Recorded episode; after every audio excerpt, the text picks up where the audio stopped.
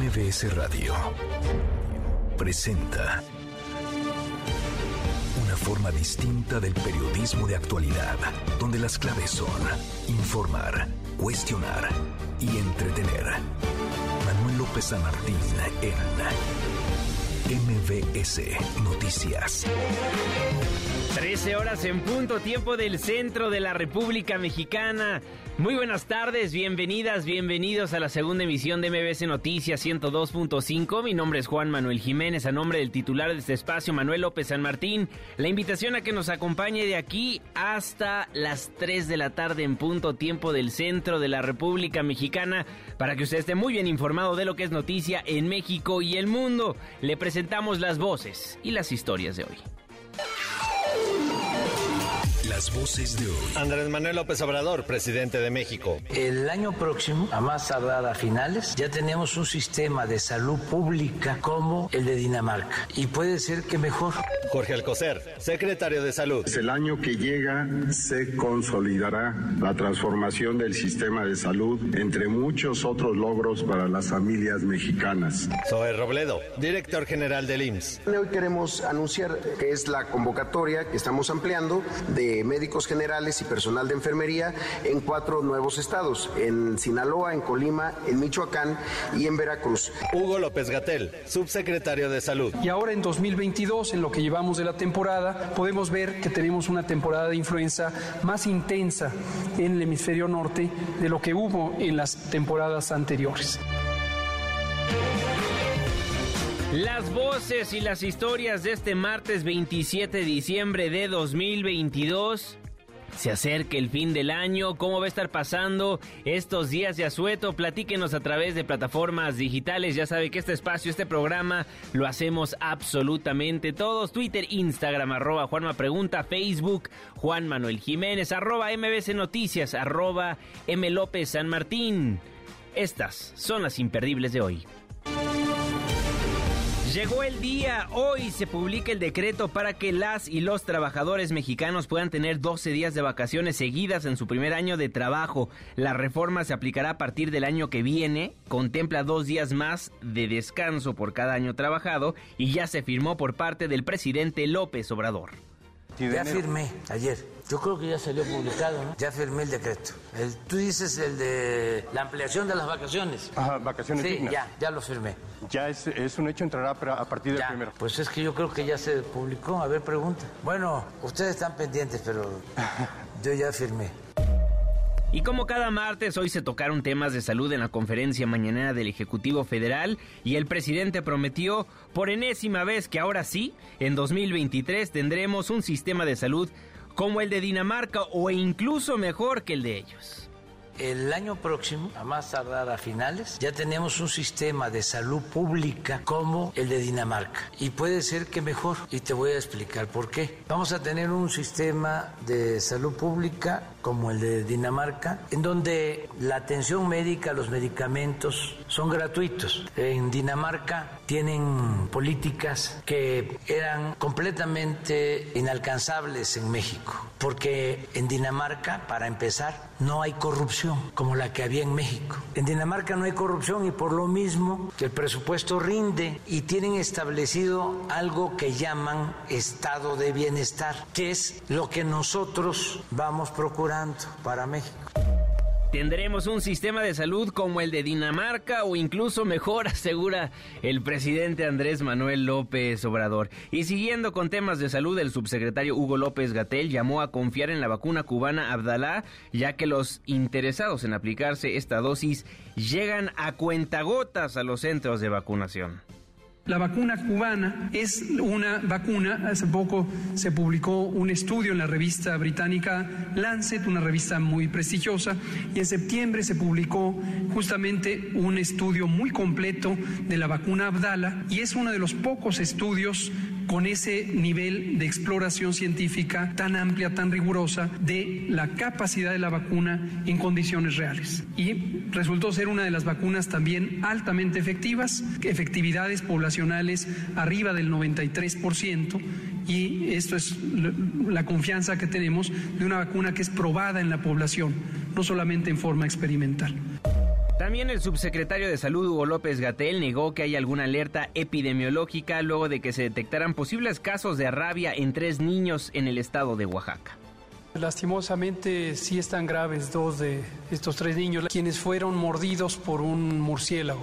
Esta situación les eh, condicionó a dos de ellos, los dos mayores, la niña de 8 y el niño de 7, estar con una enfermedad que clínicamente parece compatible con rabia. No se ha demostrado todavía por laboratorio, eh, las muestras fueron enviadas ya y se están procesando en el laboratorio nacional, en el INDRE y muy probablemente hoy tengamos ya los resultados. Pero se están tratando como si fueran rabia, se les está dando el tratamiento profiláctico, esto quiere decir eh, utilizar la vacuna y un producto que se llama inmunoglobulina, que es un anticuerpo que neutraliza al virus rábico en caso de que lo tengan. Y en otro tema, diputados de Morena se adjudicaron los espectaculares que promocionan la imagen de la jefa de gobierno Claudia Sheinbaum en varias partes del país. Miguel Torruco, de la bancada morenista, puso un tuit donde dice que han colocado estos anuncios porque están en contra de la censura del Instituto Nacional Electoral. Ahora vamos a Estados Unidos porque siguen sufriendo por el frío. Cerca de 60 personas han muerto por el frío, hay apagones, vuelos cancelados, vehículos varados. Estamos hablando de la peor tormenta en medio siglo. La zona más afectada es el oeste del estado de Nueva York, por lo que el presidente Joe Biden ya aprobó la declaración de emergencia para la región. Aquí en México también continúan las bajas temperaturas. Las zonas serranas de Chihuahua y Durango amanecieron a menos 15 grados centígrados, mientras que el resto del país tiene temperaturas de menos 5 a 5 grados. Así que si vive allá, no guarde la chamarra. Buenas noticias más adelante. Guillermo Guerrero, don Memo, ¿cómo está? Querido Juanma, ¿cómo estás? Pues aquí sufriendo un poco del frío. Ya había algunas escenas por ahí de la Jusco de ayer que fueron a hacer sus muñecos de nieve, como la bonita tradición que se los bajaban ahí en el cofre del auto. Este, sigue el frío, pero hoy vamos a hablar de buenas noticias sobre estas palabras que incluyó la RAE, las nuevas palabras que incluyó del 2022. Hay algunas bastante graciosas. Vamos a platicar de eso. Conspiranoico, esa es una palabra que me gusta mucho para todas las teorías que se, que se hacen en el mundo. Platicaremos de eso al rato y por supuesto boletos, muchos boletos. Hay palabras muy interesantes, mucha jerga, ¿no? Mucha jerga, sí, muchas, muchas palabras coloquiales, muchas que vienen de México. Eh, platicaremos de eso. Hay una por ahí que para mí se lleva el primer lugar. Está, está muy curiosa. Lo platicaremos al rato. Y boletos muy buenos que también buenos tiene aquí Don Memo, ¿eh? Por supuesto que sí. Muchísimas gracias, Guillermo Guerrero. Más adelante platicaremos de las buenas noticias en el 102.5. Lo invitamos a formar parte de la expresión en línea. Ya sabe que este espacio, este programa lo hacemos absolutamente todos y queremos conocer su opinión acerca de la pregunta del día de hoy. El presidente Andrés Manuel López Obrador firmó el decreto para las vacaciones dignas, pero en su centro de trabajo ¿Ya le informaron al respecto? ¿Sí o no? Su opinión sí cuenta en este noticiario. Esperamos su comentario con el hashtag segunda emisión. Rocío Méndez, ¿cómo estás? ¿Qué tal, Juanma? Muy buenas tardes. En efecto, el presidente Andrés Manuel López Obrador confirmó que ha firmado esta ley llamada vacaciones dignas. Vamos a escuchar. Ya firmé el decreto. El de la ampliación de las vacaciones, sí, ya, ya lo firmé. Trabajar y descansar. Y ya saben cuál es la recomendación de San Benito. Ocho horas para trabajar, ocho horas para descansar y ocho horas para pensar. Que el trabajador tenga posibilidad de estar más con la familia. Nos afecta mucho la desintegración de las familias. El hijo que no tiene tutela, que no tiene madre, que no tiene padre, ¿Quién llena ese vacío? El jefe de grupo, el jefe de la pandilla. Sí es muy importante la convivencia, pues las vacaciones se inscriben en eso, ¿no? Una de las quejas de los microempresarios es que les va a resultar muy complicado sostener estas vacaciones para sus empleados. ¿Cuál es el apoyo? Hay más ventas, hay más utilidad, porque hay crecimiento, si alcanza, sí podemos pagar las vacaciones. Imagínense, después de las vacaciones van a llegar los trabajadores, pero con muchísimas ganas de trabajar. Yo sí creo que se puede. Juanma, el reporte del momento. Muchísimas gracias, Rocío Méndez. En la línea telefónica de MBS Noticias, el diputado Checo Barrera de Movimiento Ciudadano. Diputado, ¿cómo está? Hola, ¿qué tal, Juana? Qué gusto saludarte a ti, a tu auditorio, todo muy bien. Me imagino que Rayados en la bancada naranja, una iniciativa que dio muchísimo de qué hablar, propuesta por ustedes, hoy es una realidad. Sí, la verdad es que muy contentos, pero sobre todo, y hay que decirlo, más que de nosotros, esto viene realmente de la sociedad civil, porque ellos son los que estuvieron empujando y empujando para que sucediera, porque tú sabes que es muy difícil como bancada que no tenemos tantos diputados y senadores, pues que algo así avance, claro. y no es por medio de la presión de la sociedad civil, y la verdad es que eso hay que reconocérselo, y también estos días que estuvieron presionando para que el presidente por fin ya firmara, y pues esperemos que ahorita en la tarde ya salga la publicación del decreto, ¿no? Ahora, estamos haciendo una pregunta en MBC Noticias acerca de las vacaciones dignas. En su centro de trabajo ya le informaron al respecto. Hasta ahorita el 84.6% de las personas que nos siguen a través de plataformas digitales nos dicen que no. ¿Qué le parece, diputado, si nos explica un poquito de qué va esta aprobación a la Ley Federal del Trabajo? Yo creo que lo primero es que tiene que empezar a socializarse y que los mismos empresarios que afortunadamente también han apoyado en su mayoría esta iniciativa, pues tienen que informar en los centros de trabajo. Pero es bien importante que el, trabajador sepa que gracias a esta iniciativa se duplican los días de vacaciones. Es decir, por ley se tenían seis días de vacaciones desde el primer año. Ahora van a tener el doble, 12 días. Y sucesivamente cada año trabajado van subiendo dos días más. Es decir, 12, 14, 16, así hasta llegar a los 20 días.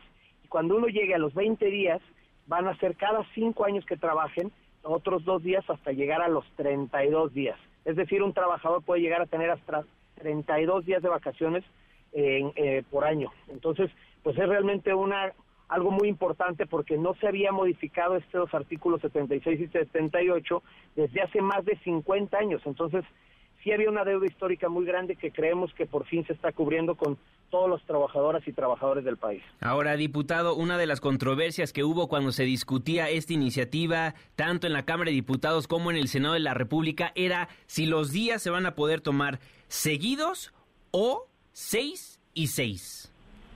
Eso es bien importante. Eh, con todas las últimas modificaciones que se propusieron en la Cámara de Diputados y que también después de una realmente negociación fuerte entre ambas cámaras y sobre todo entre todas las fracciones parlamentarias, porque pues sí salió por, unanimidad, pero sí hubo eh, encontronazos fuertes y diferentes puntos de vista por justo ese tema, que si se tomaban continuas o se podían diferir.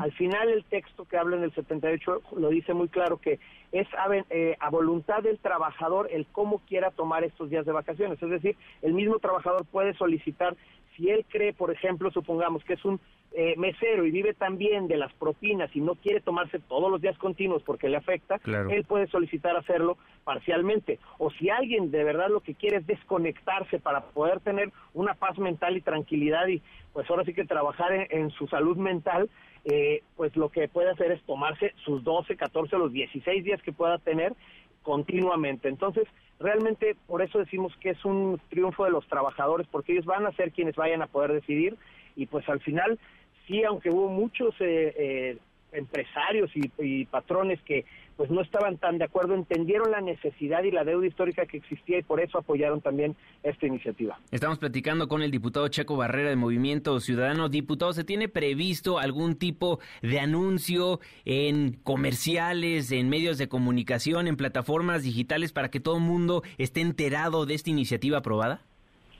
Sí, de hecho, no sé si recuerdas, hace ya algunas semanas eh, el Senado estuvo comunicando cuando fue aprobado en el Senado, todavía no nos llegaba a Cámara de Diputados, pero eh, ahí estuvieron haciendo varios anuncios en el radio y en televisión donde anunciaban de que pues, los trabajadores tendrían más vacaciones. Yo creo que sí se tiene que hacer por parte de comunicación social, tanto de Cámara de Diputados como del Senado. El mismo gobierno de la República tiene que también comunicar esto y sobre todo creo que lo más importante es que los mismos patrones, por ejemplo, la Coparmex ha sido pues un aliado quien ha estado ah, eh, también empujando para que esto sí suceda y ellos mismos van a también comunicar en sus centros empresariales y lo mismo deberían hacer todas las conferencias patronales y todas las, cámaras industriales. Ojalá que todos se sumen porque es un tema muy importante que tienen que avisarle a cualquier eh, patrón para que haga los ajustes necesarios dentro de su empresa y que también los trabajadores sepan cuáles son sus derechos y que también se hagan valer, porque muchas veces no les dicen para que no los hagan valer y como esto está en la ley,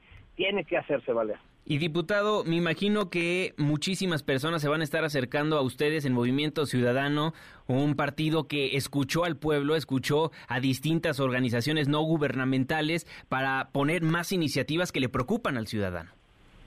Claro, nosotros lo hemos dicho y como es mi caso, yo vengo de la sociedad civil, tuve la oportunidad de, ser invitado para, para participar en la elección, ganar y poder representar los intereses de muchísimas personas que muchas veces se sienten no representadas por algún partido y que como sociedad civil cada vez vemos más organizados y con más inquietud de poder incidir en la vida pública. Y eso es lo que nosotros hemos buscado poder ser los representantes, tener las puertas abiertas y escuchar todas las voces, las que están a favor y en contra, porque en este caso de las vacaciones había gente que estaba a favor, pero mucha gente también en contra, y al final entendieron la importancia que tenía y el beneficio que tiene tanto para trabajadores como para los empresarios.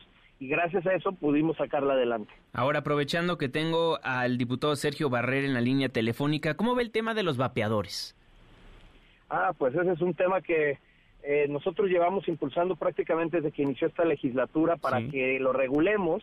Lo hemos dicho claramente y creo que está comprobado que la prohibición lo único que hace es que se cree un mercado negro, porque nosotros siempre hemos sido claros de que no estamos a favor de que se utilicen, pero tampoco estamos en contra. Hay gente y hay un mercado muy grande que lo consume, que lo distribuye y que lo está buscando. Y lo más preocupante es que habiendo un mercado negro actualmente por la prohibición que, que se tiene, pues se está creando pues una, una inseguridad y una distribución en un mercado con menores de edad también que están empezando a probarlo y que nadie sabe lo que contienen. Es por eso que nosotros hemos insistido tanto en el Senado como en la Cámara de Diputados y sobre todo entre todos los grupos parlamentarios. Esto hemos hecho foros y parlamentos abiertos eh, organizados por Movimiento Ciudadano, organizados por Morena, por todos los partidos, donde hemos sido claros que la única vía es la regulación para poder reglas claras de quién puede distribuir, quién puede producir y quién puede consumir porque si no dejamos en un mercado negro que el único beneficiado pues es el crimen organizado y que los afectados pueden ser los menores de edad y nuestros propios hijos. Entonces necesitamos poner reglas claras y vamos a seguir insistiendo sobre esto. Ojalá que el subsecretario López Gatel pues eh, se dé cuenta que lo que están haciendo, eh, prohibiendo en esto, lo único que están haciendo es afectando mucho más y no dando posibilidades a las personas que lo hacen algunas sí por recreación, pero muchas más también que han dejado de fumar gracias a estos dispositivos. Ahora, es importante poner el tema sobre la mesa en el siguiente periodo ordinario de sesiones porque es una realidad. Si vamos a un concierto, vemos como muchísimas personas están consumiendo vapeadores, los venden afuera de los estadios, afuera de los restaurantes. Entonces, es importante que ese mercado negro se capitalice para que le entre ingresos extra al gobierno federal y a los gobiernos locales. Totalmente, es un tema sí que podrían capitalizar, que, que se podría estar recaudando. Nosotros habíamos hecho un cálculo en 2021 de más de 12 mil millones de pesos que podrían ser utilizados para políticas públicas de prevención, porque es un tema sí de salud, pero es un tema también ecológico, porque ¿qué pasa con todos los dispositivos una vez que ya no funcionan? Los tiran. Y lo que hemos visto y que es preocupante es que hemos en muchos restaurantes en la Ciudad de México, en Guadalajara, Monterrey, vemos que llegan ambulantes a vender estos dispositivos que son reutilizados. Y ve a saber qué es lo que contienen, qué, qué son los químicos que con los que los vuelven a hacer y los vuelven a vender. Entonces, sí realmente es una problemática que se está convirtiendo ya no solamente en tema de recaudación, de salud sobre todo, pero también es un tema ecológico y ahora también de seguridad por quién está agarrando este mercado. Estamos platicando con el diputado Checo Barrera de Movimiento Ciudadano. Regreso al tema de las vacaciones dignas, diputado. Con su aprobación, la Ley Federal del Trabajo deberá establecer un mínimo de 12 días desde el primer año laboral frente a los seis días que se tenían desde hace medio siglo. Nos pregunta Juan, muchísimas gracias a todas las personas que nos están mandando preguntas. Le hago la pregunta de mi tocayo Juan, diputado, ¿aplica con vacaciones de años pendientes? Eh, es si es retroactiva, la ley es retroactiva, es decir, si tú ya llevas trabajados, eh, digamos, tres años, automáticamente tú vas a pasar a 16 días de vacaciones. Correcto. Pero lo que no es, si tú ya tenías unas que te, debían, esto es cada año, entonces cada año es lo que vas tú y tienes que utilizarlo. Por eso es tan importante y hacemos mucho hincapié en que no dejen hasta el final sus días de descanso, que los utilicen. Son necesarios, son buenos para la salud mental. Eh, tenemos datos que nos hablan de que el estrés laboral que sufre la clase trabajadora del país es de casi 60%. Por eso es necesario que la gente se desconecte, que tome estos días de descanso y que no los dejen al final y después digan, oye, es que el año pasado no tomé ninguno y quiero tomarlos después. No, el chiste es que los tomen cada año y entre más tiempo estén dentro de un centro de trabajo, pues van a ir acumulando más días y eso también ayuda a las empresas a que tengan menos rotación porque se vuelve más interesante poder ser parte de una empresa donde tengas antigüedad y tengas más años de trabajo. Diputado, nos pregunta Itzel, no nos han informado en mi centro de trabajo, ¿hasta cuándo tienen para informarnos? Eh, tienen que informarles a partir del siguiente año, una vez que esto sea publicado, que ya, como dijo el presidente hoy en la mañanera, eh, hoy, ayer la firmó, hoy tiene que estar publicado en el diario oficial y esto será válido a partir del primero de enero. Es decir, cuando ellos regresen después de si tomaron los días de vacaciones, y toman el 31 y primero y ellos regresan a trabajar, les tendrían que informar o solicitar ellos mismos la información acerca de cómo son estas nuevas prestaciones, porque como ya están por ley, pues las tienen que hacer válidas a partir de ya, el primero de enero tienen que ser válidas. Bien, nos pregunta José, creo que ya lo respondió, pero se la hago nuevamente. En mi trabajo somos tres personas, trabajo en una tortillería. ¿Qué se hace en ese caso? No podemos faltar 12 días. Pueden hacerlo también, por eso se hizo gradual, para que puedan ponerse de acuerdo entre el trabajador. Ellos digan, oye, para que no dejemos nuestro trabajo y no perdamos tantos días y se deje, pues ahora sí que solo y, pueda ser infuncional, podemos eh, nosotros tomar cinco o seis días, por decir algo, y otros seis días después, o cuatro días, y cuatro, y después otros cuatro, y así sucesivamente. Por eso también se hizo este cambio para que pudiera ser de una manera flexible y pudiéramos también apoyar a las micro pequeñas empresas que también solicitaban que no fuera continuo por la afectación que podían tener. Perfecto, diputado, muchísimas gracias por su tiempo, le mando un fortísimo abrazo, felices fiestas.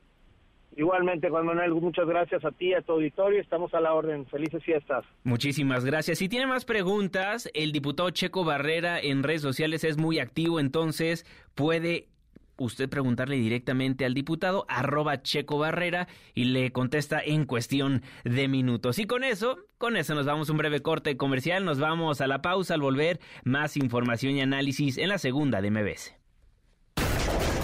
MBS Noticias con Juan Manuel Jiménez, en ausencia de Manuel López San Martín. Regresamos. MBS Noticias con Juan Manuel Jiménez, en ausencia de Manuel López San Martín. Continuamos.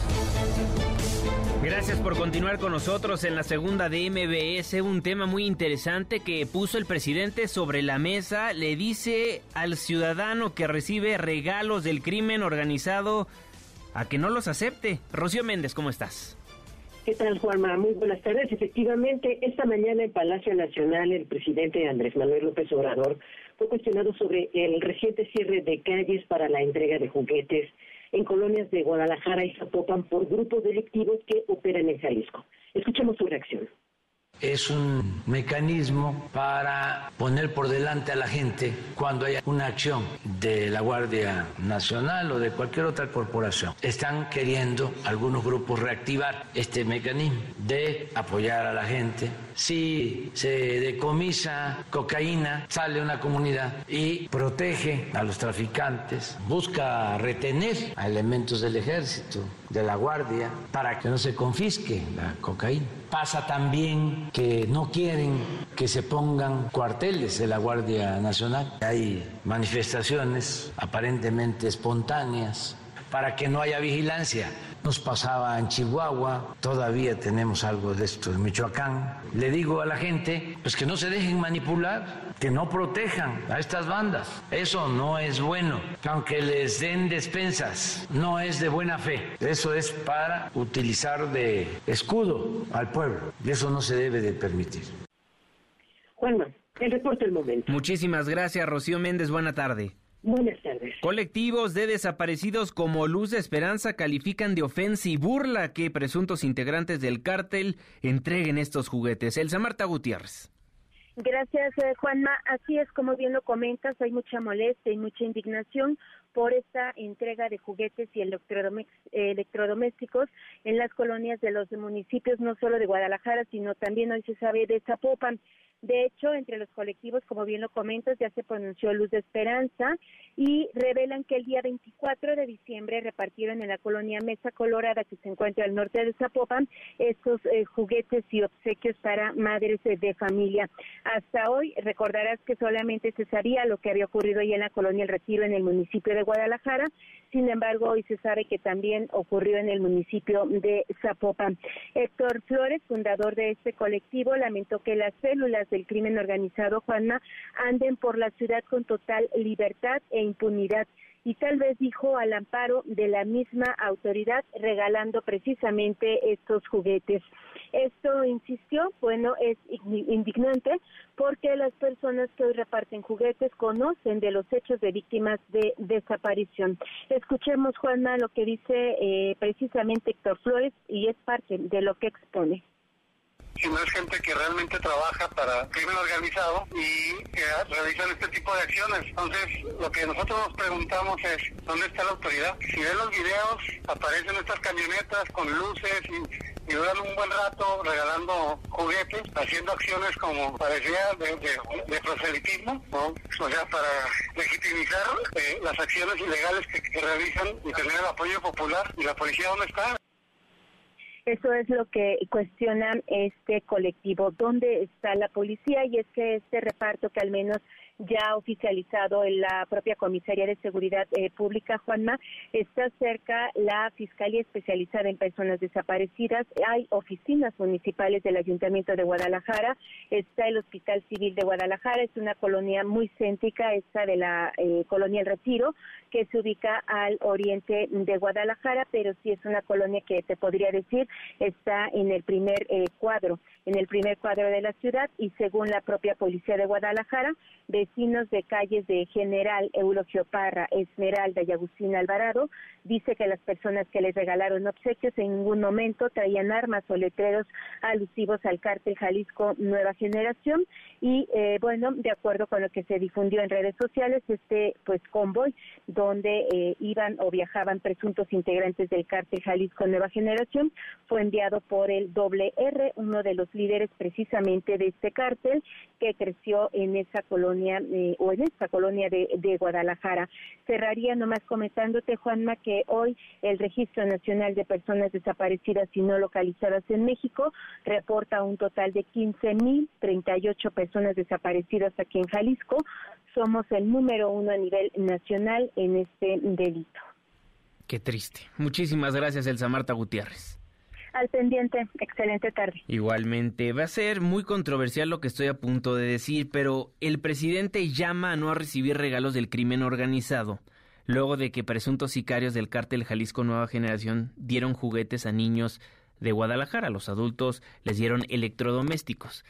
Pero el gobierno no les ha apoyado en nada. No los ha apoyado en nada. Y por ende reciben la ayuda de quien sea. Ellos no están viendo si es un cártel, si es una organización no gubernamental, si es parte del gobierno, las personas que les están dando estos juguetes, estos electrodomésticos, ellos lo único que están haciendo es recibir la ayuda, mientras el gobierno no ponga programas en marcha, mientras el gobierno no haga su trabajo, no le dé trabajo a la población, no cree políticas públicas para ayudarlos, ellos van a seguir recibiendo el dinero pese a la instrucción del Ejecutivo Federal. ¿O usted qué opina? Twitter, Instagram, arroba Juan Pregunta, Facebook, Juan Manuel Jiménez. El Gabinete de Seguridad Federal reporta que se han realizado decomisos históricos de algunas drogas. René Cruz. En lo que va de la presente administración, el decomiso de drogas como el fentanilo y la cocaína registraron aumentos de entre el 100 y 900%, mientras que la erradicación de los plantíos de marihuana y amapola observó una disminución del 50%. De acuerdo con datos del Gabinete de Seguridad Federal, estas acciones causaron una afectación a las finanzas del crimen organizado por 157 millones de pesos. A decir de la titular de la Secretaría de Seguridad y Protección Ciudadana, Rosa Isela Rodríguez Velázquez, estos logros han permitido reducir la incidencia delictiva tanto a nivel federal como local. Que estamos demostrando con trabajo y no con promesas, con hechos, no con palabras, con resultados y no con buenas intenciones, que es posible transformar a México y que la estrategia coordinada desde el Gabinete de Seguridad camina a paso seguro al objetivo propuesto, devolver la tranquilidad a la población. Tenemos claro que aún quedan retos por delante y que hay voces que añoran los tiempos oscuros de corrupción y los privilegios que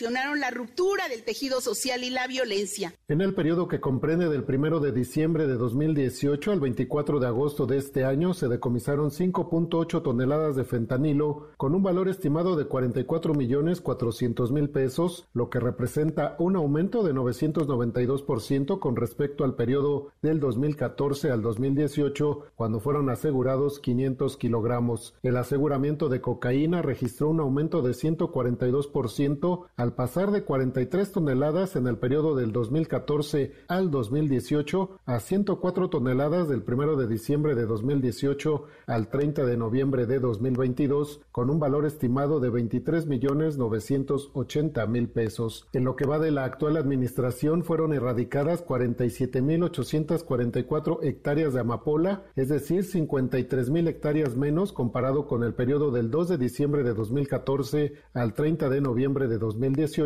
lo que representa una disminución de 53%. La erradicación de plantíos de amapola implicó una afectación a las finanzas de los grupos criminales por 38 millones 540 mil pesos. En tanto, la erradicación de sembradíos de marihuana registró una reducción de 57% al pasar de 18 mil 433 hectáreas en el lapso que comprende del 2014 a noviembre de 2018 a 7.866 hectáreas en los últimos cuatro años. Para MBS Noticias, René Cruz González. Muchísimas gracias, René. Muy buena tarde.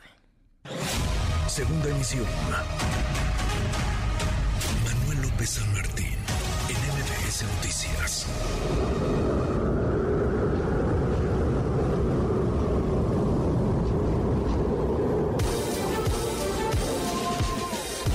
Así se escucha el fuerte viento, la tormenta invernal que se vive en Estados Unidos. ¿Cómo van las cosas? Patricia Estrada, ¿cómo estás? Hola Juan Manuel, ¿qué tal? Muy buen día, saludos a ti con gusto y a tu auditorio. Bueno, pues esta histórica tormenta invernal de Buffalo, Nueva York, que, que afecta a otros estados del país, mantiene varados a cientos de viajeros aéreos eh, que pasaron la Nochebuena en centrales aéreas y donde permanecerán algunos hasta los primeros días de enero miles de cancelaciones de vuelos de diferentes aerolíneas, eh, pero lo que más está teniendo dolor de cabeza, la aerolínea que más enfrenta problemas es Southwest, con sede en Dallas, Texas. Te cuento que tan solo ayer el lunes esta aerolínea ha cancelado más de 2.870 vuelos, es decir, el 70% de sus vuelos programados para el día de ayer, bueno, pues fueron cancelados debido al mal tiempo. Y esto, Juan Manuel, ha provocado un caos tremendo en aeropuertos regionales del país y además ha provocado que miles de viajeros pernocten en salas de espera de centrales aéreas desde la Nochebuena y en algunos casos como Houston o Dallas los viajeros ya se les avisó que no habrá modificación de vuelos posiblemente hasta pasando el 31 de diciembre. Pasajeros que no saben cuándo regresarán a su casa y otra cosa más, no saben en dónde están sus maletas. Incluso esta aerolínea se está viendo imposibilitada para conectar a la tripulación de vuelos con sus horarios y sus asignaciones laborales y esto está ocasionando un tremendo dolor de cabeza para los viajeros y claro, también para los empleados de la aerolínea. Los pasajeros están desesperados y pues han utilizado las redes sociales, Juan Manuel, para pues manifestar su frustración. Pasajeros de Houston, de Tampa, Florida, de Cleveland, Ohio, de Denver, Colorado y de Dallas, Texas, solo por mencionar algunos, muestran fotos y videos sobre situación que enfrentan en aeropuertos regionales, largas filas en mostradores de aerolíneas e incluso difunden imágenes del área donde se reclama el equipaje. Cientos de maletas esperan por sus dueños, pues que quieren saber eh, dónde están y en qué aeropuerto están, porque en muchos casos te dicen el vuelo se canceló, pero bueno, pues te dicen ve y recoge la maleta porque ya las maletas estaban en el avión y donde las suben y las bajan se hace un caos tremendo. Una situación delicada para pasajeros tanto así que el Departamento del Transporte de Estados Unidos emitió ayer un tuit manifestando preocupación por los pasajeros de Southwest Airlines. El tuit dice así. El Departamento del Trabajo está preocupado por la inaceptable número de demoras y cancelación y reportes de reclamos de poca atención también en servicio al cliente de Southwest. El Departamento del Transporte examinará si las cancelaciones era algo que se pudo controlar y, la, y si la aerolínea cumple con su plan de servicio al cliente. Esto fue lo que dijo el Departamento del Transporte en su cuenta de Twitter. Y bueno, pues justo el lunes por la noche decenas de autobuses llegaron ya al aeropuerto eh, de Houston, el aeropuerto Hobby de Houston, es el aeropuerto regional, esto para trasladar a hoteles a los viajeros que ya tenían días en aeropuerto, aunque muchos se fueron sin equipaje. Por su parte, Bob Jordan, presidente de Southwest, dijo al Wall Street Journal eh, que tuvieron un día difícil el lunes, con toda probabilidad, el martes, dijo con toda probabilidad mañana, o sea, hoy tendremos otro día difícil mientras salimos de esto. Y bueno, esto es lo que pasa en los aeropuertos, Juan Manuel, pero también hay otro grupo de personas que le están pasando muy mal. Y estos son los migrantes indocumentados que cruzaron Estados Unidos, pues también padecieron los estragos del crudo invierno. Miles de migrantes que recién cruzaron Estados Unidos no tenían ni siquiera dónde quedarse, sobre todo en el área del Paso, Texas, no tenían dónde dormir, solo aquellos que se entregaban a la patrulla fronteriza y se les daba documentación temporal anti-inmigración, pues eran trasladados a refugios temporales de ciudades como El Paso, Texas, y los albergues, que por cierto están ya en su máxima capacidad, pero pues eso algunas también iglesias se movilizaron para poder atender las necesidades de refugio para estos inmigrantes indocumentados. Otros más, Juan Manuel, fueron trasladados en autobús hasta la capital, Washington, y teniendo como punto de llegada justo frente al Observatorio Naval, que es donde vive la vicepresidenta de Estados Unidos, Kamala Harris. Allí los dejaron sin previo aviso organizaciones sin fines de lucro y de caridad para que les ayudara a buscar un refugio. Los activistas pro inmigrantes se movilizaron rápidamente porque los indocumentados, hombres, mujeres y niños llegaron y bajaron del autobús pues sin ropa de invierno, con solo algunos suéteres o cochas muy ligeras, eh, ya que llegaron a una ciudad donde estaba ese día a 10 grados bajo cero, esto en plena Nochebuena. Eh, se sabe que eran migrantes procedentes de Texas, pero el gobernador Greg Abbott de Texas aún no ha dicho nada de que él haya dado la orden de enviarlos a las puertas de la residencia de la vicepresidenta. El gobernador Greg Abbott no se ha manifestado al respecto. Lo que sí la Casa Blanca, voceros de la Casa Blanca calificaron de cruel e inhumano esta acción, mandar a esta gente así con ropa ligera y sin avisar a las agencias que cuidan, ¿verdad? Las agencias sin fines de lucro que les proveen algún albergue. Lo que sí te puedo decir es que en el eh, Twitter del gobernador de Texas, Greg Abbott, él dice que eh, Texas, por orden del gobernador, pues ha enviado 15 mil migrantes a ciudades santuarios. Las ciudades santuarios es donde hay gobiernos demócratas y donde pues son amigables, ¿no? Con, con los indocumentados. 8.600 al capital, a Washington, D.C. 4.500 a Nueva York, 1.500 a Chicago y 520 a Filadelfia. Pero de este eh, envío de indocumentados, esta llegada de indocumentados a la capital Washington, junto, justo frente a la mansión de Kamala Harris, la vicepresidenta, pues el gobernador Greg Abbott no se ha manifestado al respecto, Juan Manuel. Pues estaremos al pendiente de lo que se vaya a dar a conocer a lo largo de los siguientes minutos, esperamos, porque ha sido tendencia esa nota en todo el planeta. Así es, vamos a ver, ya, ya en cuanto al invierno, en, el, en esta región del país, en el área de Texas, pues ya salió el sol, ya no está tan crudo el frío como pues, en otros lugares. En el norte, por ejemplo, en Buffalo, en Nueva York, se habla ya de 57 personas fallecidas, gente incluso que se quedó pues varada en sus vehículos y, se teme que en, en cuanto pues aminore o suban las temperaturas, pues podrían, temen las autoridades, podrían encontrar más decesos de gente que se quedó atrapada en sus vehículos al no poder llegar hacia donde se dirigían después de que esta ola polar los pescara en medio, en medio de la carretera, Juan Manuel. Qué difícil para las personas que están intentando disfrutar de sus vacaciones y les agarró esta tormenta invernal. Patricia Estrada, siempre un placer, fuerte abrazo.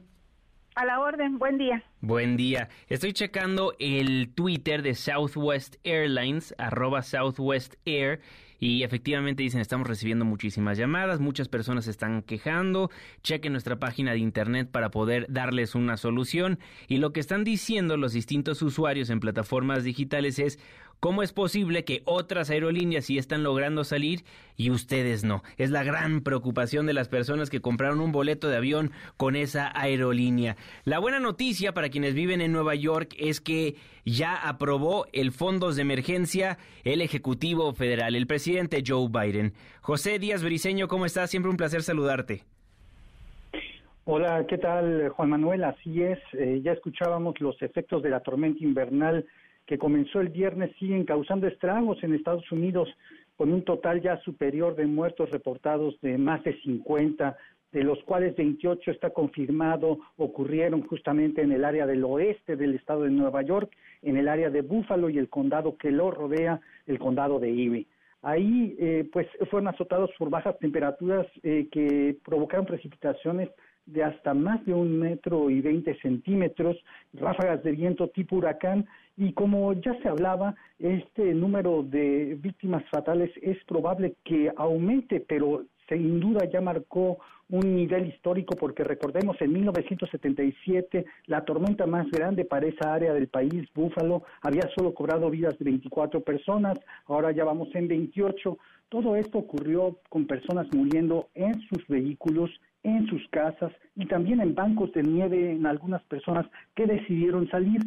Aunque se ha levantado pues eh, ya un poco la emergencia en algunas ciudades, todavía este día martes hubo nevadas en el área de Búfalo y la propia eh, gobernadora de Nueva York insistió que las personas no debían salir. Escuchemos lo que dijo la gobernadora Kathy Hochul Estoy en el centro de Buffalo.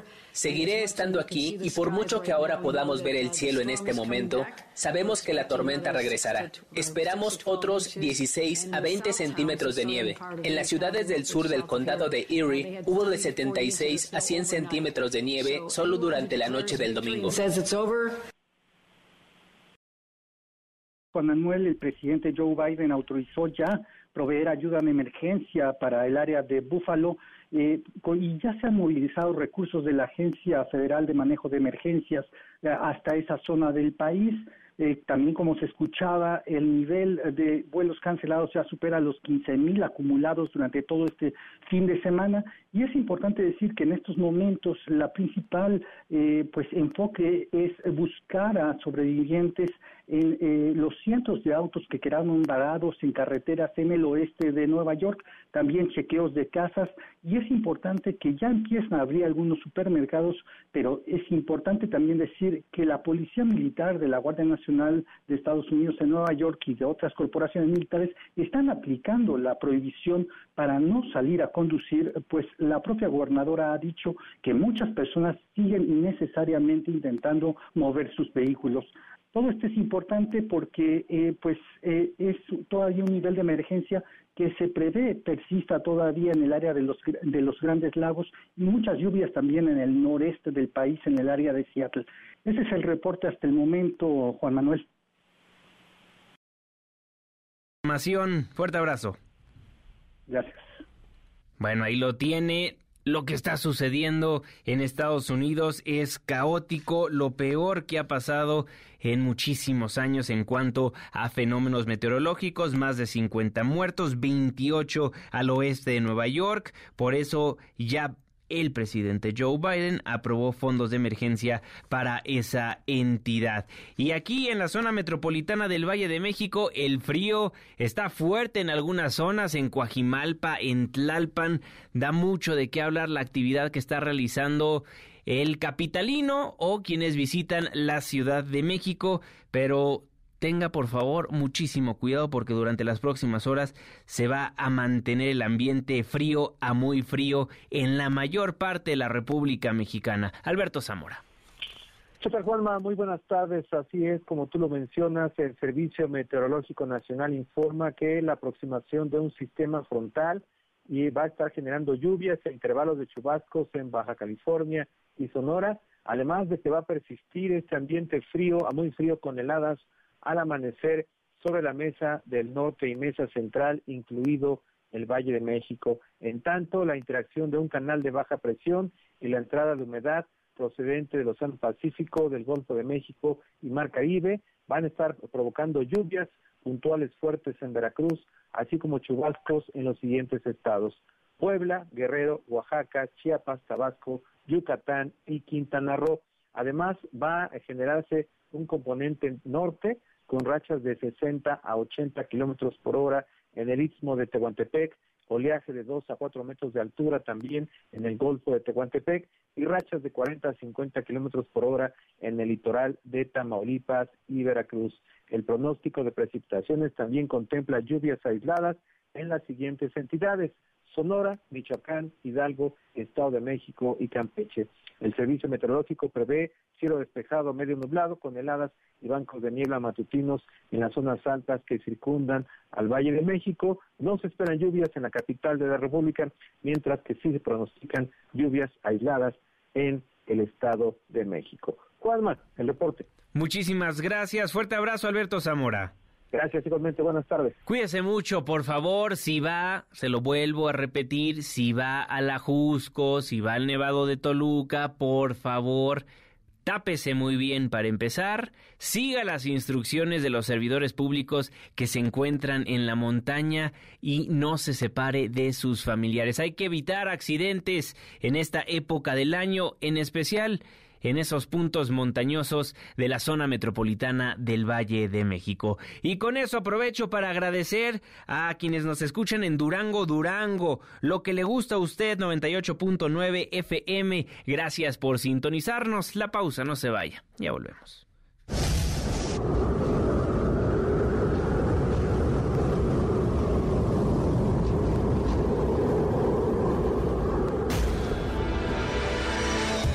MBS Noticias con Juan Manuel Jiménez, en ausencia de Manuel López San Martín.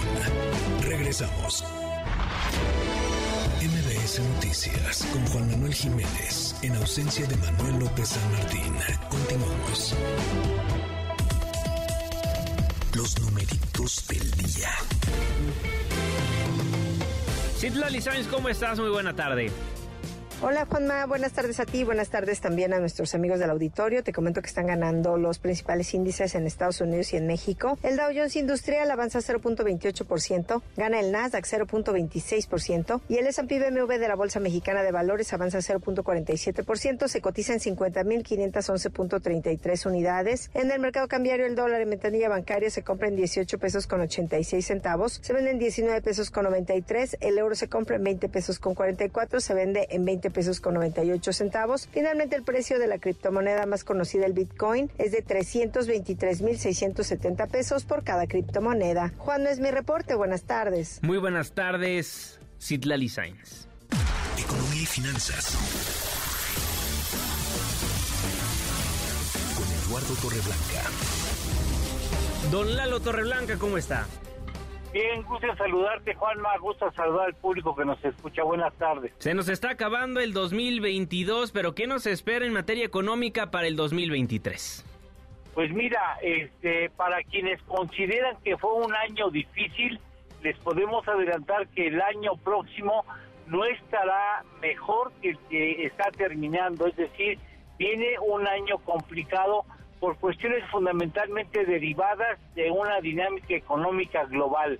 Eh, en el 2022 no hubo recesión económica ni la economía de Estados Unidos estaba en proceso de desaceleración tan clara como termina este año, por lo que es posible que en el año entrante ya veamos a la economía de Estados Unidos ingresando en una ligera recesión hacia la segunda parte, segundo tercio del 2023 y esto indudablemente nos repercutiría eh, hacia el segundo trimestre del 2024, perdón, del 2023, con perspectivas de que se extienda esta desaceleración económica eh, a principios del 2024. Es decir, si viene un año más complicado. Derivado de lo que está viviendo Estados Unidos, las remesas que recibiremos estaban eh, llegando a ritmos superiores a los 5 mil millones de dólares, podemos anticipar que sería el, menor el registro eh, de los 5 mil millones de dólares si posiblemente esté en terrenos de 4 mil millones de dólares, 4 mil altos millones de dólares. Pero el comercio exterior también se verá afectado. De hecho, ya comienza a sentirse una menor actividad en el comercio exterior derivado de la demanda, una menor demanda de la economía de Estados Unidos. Se nota muy claramente en los datos de exportación de México en materia de manufactura. en el mes de noviembre ya se nota una contracción de la actividad económica estadounidense derivando en una menor demanda de productos mexicanos. Y bueno, eh, viene una menor actividad económica con ligera recuperación en materia inflacionaria, por lo que es previsible, Juanma, que si el gobierno ha estimado que iba a crecer o va a crecer el 3% el año entrante a menor crecimiento, menor captación de impuestos y esto podría ejercer hacia la segunda mitad del 2023 cierta presión para el ajuste presupuestal gubernamental una vez que se distinga que la actividad económica no va a dar para los ingresos fiscales considerados en, a finales del 2022, o sea, lo que estimó Hacienda como posible al cierre del presente año. Es que viene un año difícil, si la economía de Estados Unidos no ingresa en una recesión, es posible que tengamos un crecimiento entre 1 y 1.5%, pero si Estados Unidos ingresa en una recesión, pues es prácticamente imposible que nos salvemos de una contracción económica en la misma dirección. Ay, don Lalo, pues qué difícil viene el 2023. Hay que trabajar más entonces. Hay que trabajar más, hay que trabajar mejor. Y bueno, pues lamentablemente es un año complicado, pero bueno, ya estamos acostumbrados nosotros a tener ese tipo de eventualidades, así que no nos tome por sorpresa. Exactamente. Don Lalo Torreblanca, ¿tenemos postre? Claro que sí, eh, dado a conocer eh, el orgullo de Zacatecas por tener el niño Dios más grande en el mundo, falta que lo registren, ah, está en la comunidad de Soquite, Zacatecas, y mire ese niño Dios, mire nada menos que 6.48 metros, claro, está acostado, pero de todas maneras su estatura, si hubiera estado de pie, sería de 6 metros con 48 centímetros. Mire, qué interesante porque yo justo hace dos días estuve en Iztapalapa donde me decían que estaba el niño Dios más grande del mundo, pesaba media tonelada y cinco metros de largo, entonces pues ya lo superó y por mucho. No, efectivamente, efectivamente, el más, el más, el más registrado actualmente es el que pasa referencia y este piensan registrarlo hacia principios del año entrante y podría desplazar al que se encuentre que tú conociste en. No, pues lo va a desplazar por un metro cuarenta y ocho centímetros. Está más que dicho, ¿no? Sí, pero bueno, qué buen trabajo, por cierto, déjame decirte. Muy bien. Mi querido Eduardo Torreblanca, siempre un placer saludarlo. Nos escuchamos mañana. Con mucho gusto, Juanma. Saludos a ti y al auditorio. Buenas tardes buen provecho. Oiga, y por cierto, antes de que se me vaya, don Lalo Torreblanca, no sabe la cantidad de mensajes que recibimos el día de ayer por su especial de las criptomonedas. Ah, espero que haya gustado al público. Tiene su chiste, interesante los datos que nos encontramos. No pudimos ser tan específicos como hubiera demandado el caso, pero creo que da un aire muy claro de cuál es la problemática en este llamado cripto invierno. Exactamente. Buen trabajo, don Lalo. Ahora sí, muy buen provecho. Muchas gracias, buen provecho. Gana un reembolso de hasta 3 mil pesos al abrir tu primera cuenta. HSBC presentó. ¿Y qué cree? Le tenemos buenas noticias.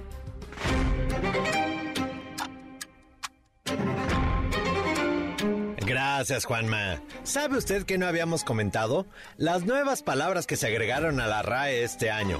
Como usted sabe, la Real Academia Española escoge algunas palabras que por su trascendencia merecen ser agregadas a nuestro idioma o por lo menos ser tomadas en cuenta. Este año están las siguientes.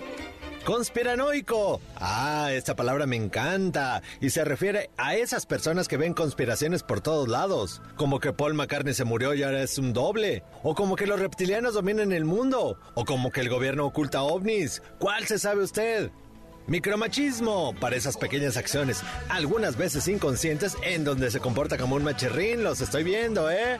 Edadismo, qué palabra tan rara, pero se refiere a esa discriminación por edad, sobre todo con las personas mayores, en donde los hacen menos por estar viejitos como yo. Y la ganadora para mí es Mamitis. que es el excesivo apego a la mamá. O sea, ya la gente está bien grandulona y sigue ahí pegada a la mamá. Déjenla respirar, pobrecilla, también merece su espacio. Y hablando de mamacitas, antes de irnos le pide a usted que busque en redes el video de una señora que fue a buscar a su hijo a un puesto de micheladas clandestinas y lo sacó a cinturonazos. Pero no era un adolescente, el hombre ya se veía bastante viejón y aún así no se salvó de que su mamacita le metiera unos buenos golpes. Ay, mamachita, que pase usted un feliz martes.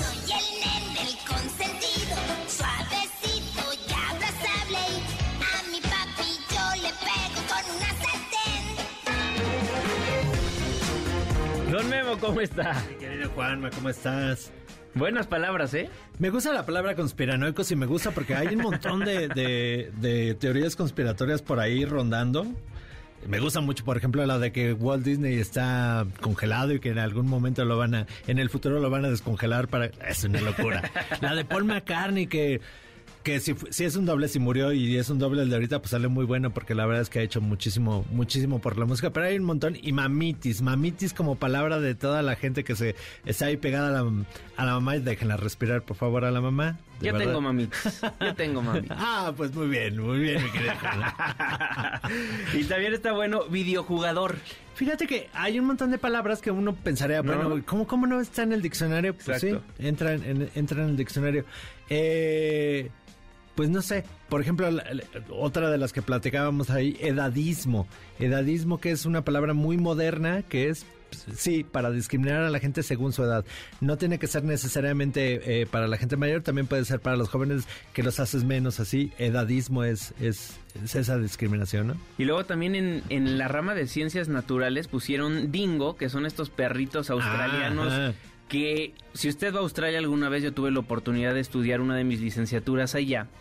Y esos perros, vaya que son feroces, ¿eh? Si uno no se cuida, te roban la comida. Están en una playa, entonces no es como si estén por doquier, ¿no? Están en una playa porque son perros salvajes, pero cuando vas a visitar distintas islas en las inmediaciones de la isla, pues siempre te dicen ten mucho cuidado con la comida, donde dejas tus cosas, porque ah. llegan y se roban todo y lo hacen de una forma poco amigable. Ah, fíjate que ahí se va a ver nuestra diferencia de edad, porque Dingo era una, una, una marca muy conocida de zapatos en México. poco? Si todos usábamos Dingo, cuando éramos niños todos usábamos Dingo, pero bueno, eso fue hace muchos, muchos, muchos años, querido Juan. Y otra palabra también de ciencia natural, mantarraya. Mantarraya. Uno pensaría que ya estaba, ¿no? Claro, claro. Eh, raya, eh, y lo ahora es mantarraya también el animal, todos lo conocemos, pero es muy raro que apenas lo hayan, lo hayan agregado.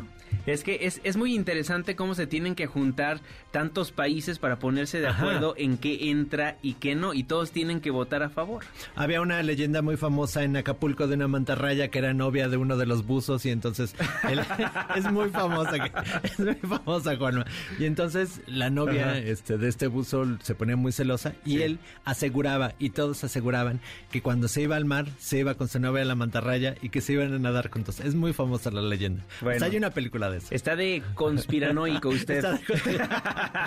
Querido Juanma, tenemos boletos. Venga. Tenemos boletos para Navidalia, eh, este espectáculo en la Alameda Poniente. Tenemos para Cirque Querida, esta, eh, estas viñetas que hay de Juan Gabriel en el Teatro Aldama. Tenemos para Mentiras, el musical, que está buenísimo, que yo sé que tú lo, yo lo, has visto. Lo tuvimos ahí un, un, pedazo de este show en la posada MBC 102.5. Está buenísima, de verdad, vayan a verla. Y tenemos para el cine, si quieren ir... Eh, gratis al cine esta semana en Cinépolis para la función que quieran, para la sala que quieran, solamente escriban a premios arroba mbs.com y díganos cuál es su teoría conspiratoria, conspiranoica favorita. Va. Y ya con eso. Gusta. ¿Sí? Hoy está menos fácil. Está menos fácil. Está menos fácil porque tienen que escribir más. Siempre está fácil. pero está menos fácil. Hay que ponerla difícil mañana. Hay que ponerla difícil mañana.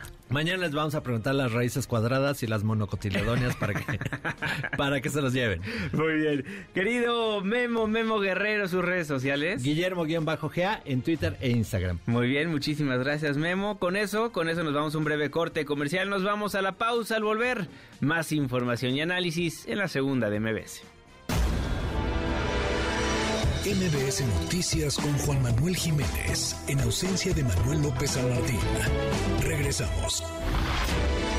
MBS Noticias con Juan Manuel Jiménez. en ausencia de Manuel López San Martín.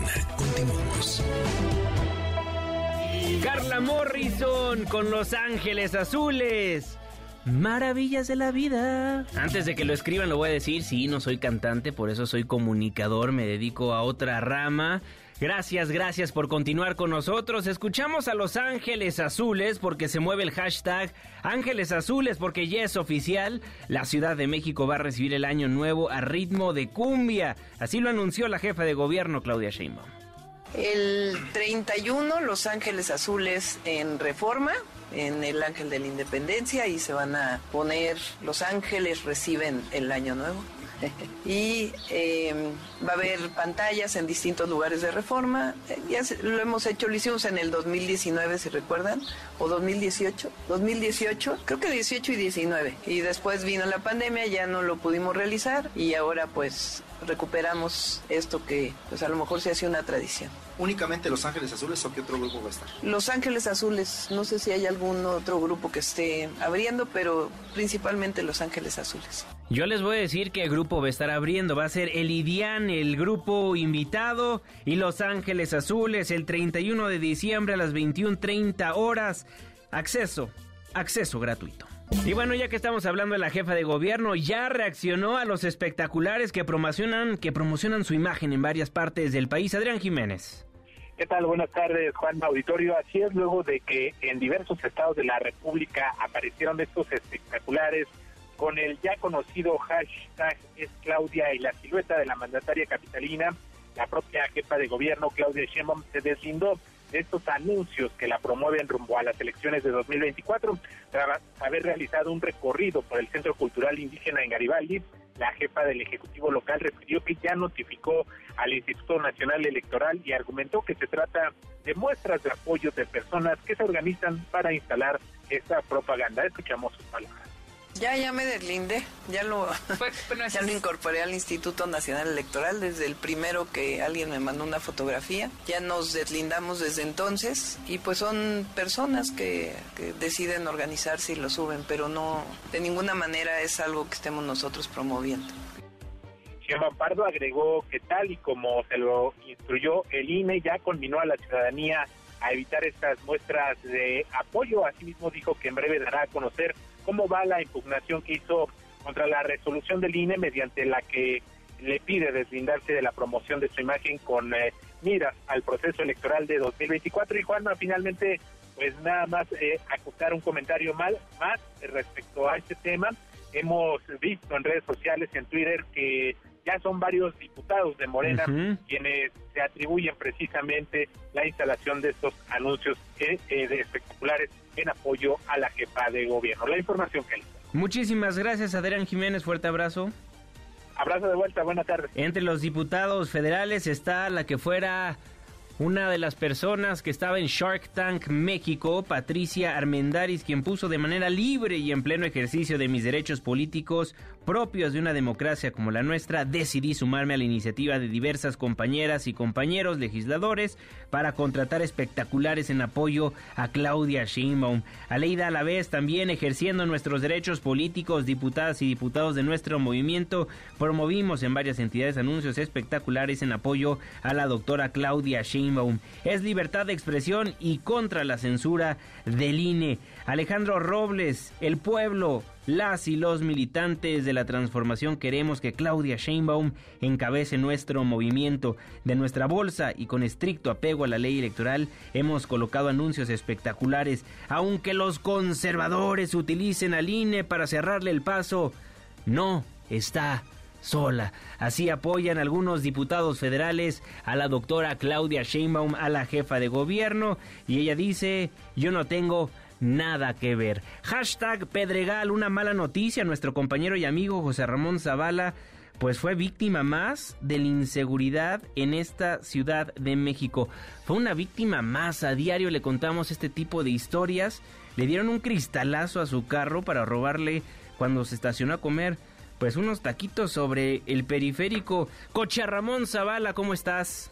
Mi querido Juanma, pues muy bien, contento siempre de saludarte, de compartir contigo el micrófono y sí, efectivamente, pues la noche de anoche eh, después de un largo trayecto en carretera, nos paramos ahí en sobre el periférico a la altura de, de Camino Santa Teresa por unos tacos, realmente a recogerlos y al baño porque teníamos mucho mucho tiempo del camino y en cuestión de cuatro minutos eh, dos camionetas, veníamos en dos camionetas, las dos con cristalazo. Afortunadamente, eh, pues salimos muy rápido, se alcanzaron a llevar algo de una de las camionetas y eh, pues salieron huyendo tres personas rápidamente al ver que, que veníamos. Eh, no pasó a mayores, pero creo que como tanto tú como yo estamos un poco, y perdón que uso la expresión de hasta la madre, ¿no? Porque estamos Eh, con, con una situación terrible de inseguridad en nuestro país, en la Ciudad de México, en cualquier parte, en pleno periférico, en un lugar alumbrado, en un estacionamiento en donde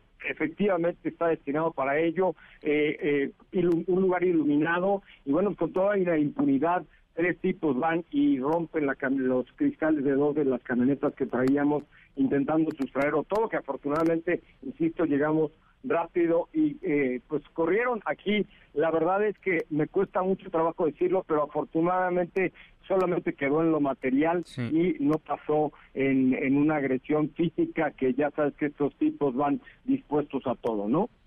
José Arra, por ser figura pública, me imagino que ya muchísimas autoridades se han puesto en contacto contigo. No, pues eh, realmente ahí ya lo pusimos en las cuentas de Instagram y de Twitter de, Autos y más. Eh, te digo, desgraciadamente pues, sufrimos este daño material en las camionetas, pero no hasta el momento ni la delegada ni eh, nadie de la, parte de la policía de la Ciudad de México ha estado en contacto con nosotros. Pero, pero bueno, pues iremos a poner ya la denuncia vía internet para que por lo menos con las cámaras de seguridad que seguramente estén en la zona eh, pueda pasar. Y fíjate que lo más triste, eh, mi querido amigo, es que la propia gente del restaurante, cuando llegamos y les contamos un poco lo que había pasado, me dijo, uy, esto es aquí cosa de todos los días. Esto pasa muy seguido. Para decirlo muy claramente, fue en la Plaza Santa Teresa, ahí en una taquería que está en la esquina, y ahí eh, justamente hay un lugar de estacionamiento, ahí fue donde nos dieron el cristalazo y esto al parecer es muy común o más común de lo que nosotros quisiéramos. No, y es tristísimo porque estamos hablando de una alcaldía supuestamente segura, en un lugar público que está alumbrado, no es como si se fueran a meter a la colonia Guerrero a, a, a comer esos tacos o a recoger los tacos, estaban en un lugar donde supuestamente hay mucha vigilancia constantemente.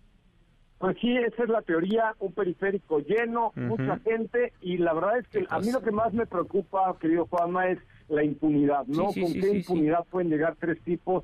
Eh, el, la camioneta que llevaba yo era una Ford Transit, cuyo, eh, cuyo cristal es un cristal enorme, y evidentemente al momento de impactarlo hace mucho ruido, o sea, no era no era algo sencillo, estar en un lugar súper público y, y realmente pues pasó completamente desapercibido hasta que llegamos nosotros y se echaron a correr los maleantes. Insisto, lo triste, es decir, lo bueno fue que a mí no me hicieron nada. Afortunadamente todo quedó en lo material, como bien dijiste anteriormente. Pues José Arra, cualquier cosa estamos a las órdenes. Te mando un fortísimo abrazo.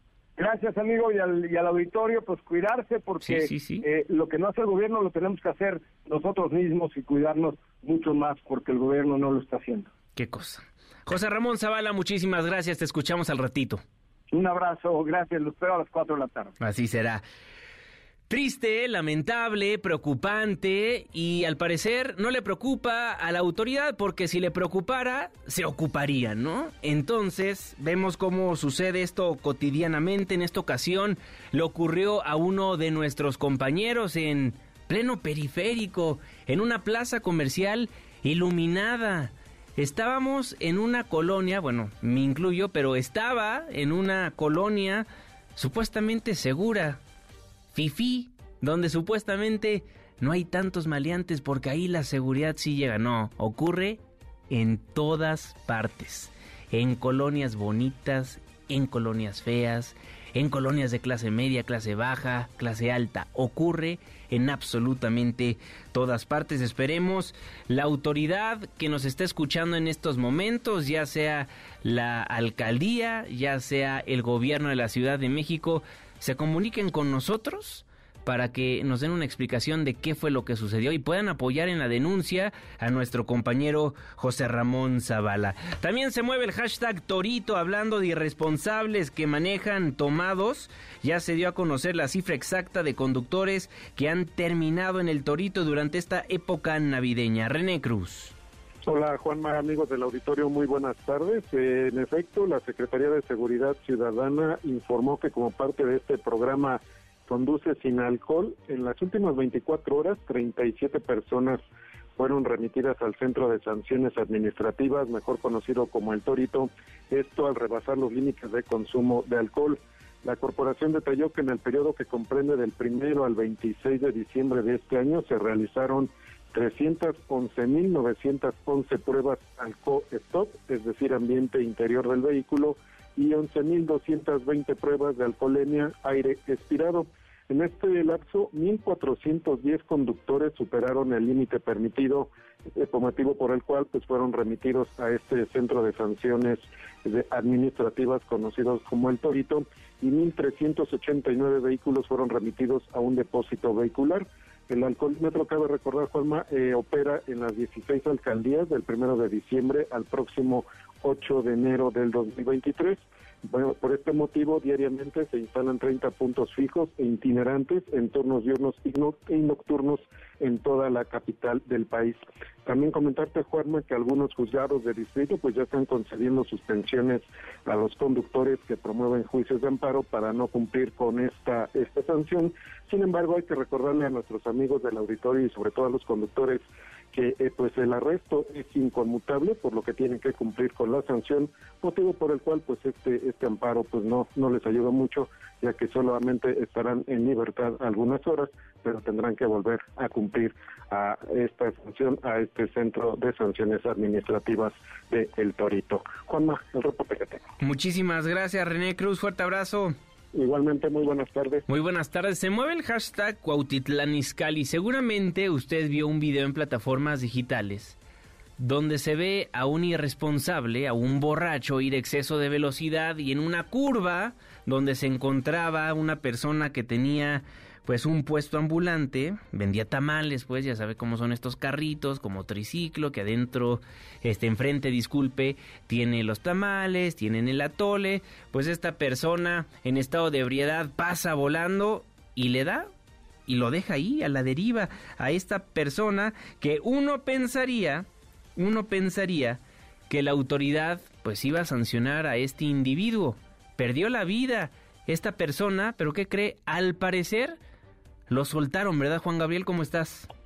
Así es, Juan Auditorio, muy buenas tardes. Efectivamente, Ken Omar N., conductor de un vehículo y quien en estado de ebriedad atropelló a un vendedor de tamales el 24 de diciembre en Cuautitlán, Izcalli, fue puesto en libertad bajo reservas de ley y con el compromiso de pagar una indemnización a la familia de Jorge Claudio Mendoza, el comerciante que fue arrollado y murió. Como se recordará el pasado sábado, mientras Claudio empujaba su carrito de tamales sobre calles de la colonia Santa María Las Torres, Omar, a bordo de un auto deportivo Mini Cooper, a exceso de velocidad y en estado inconveniente, embistió y dejó sin vida a este joven que vendía tamales, quien ese día planeaba cenar con su familia por la Nochebuena. Según familiares y el abogado de la víctima, el responsable del percance recobró su libertad luego de 48 horas de permanecer en la Fiscalía General de Justicia del Estado de México. Ayer lunes ya quedó en libertad pero a decir de Raciel, hijo menor de Jorge Claudio, es el joven que vendía tamales, pues que Omar ni siquiera cubrió los gastos funerarios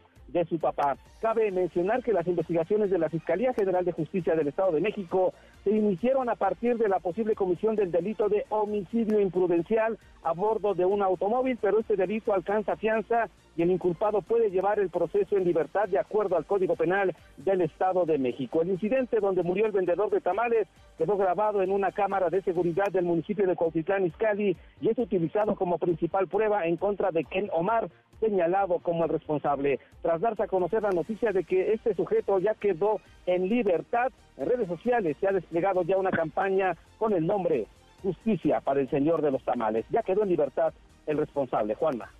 Qué triste, qué lamentable y luego quieren que confiemos en la en la justicia, querido Juan Gabriel González.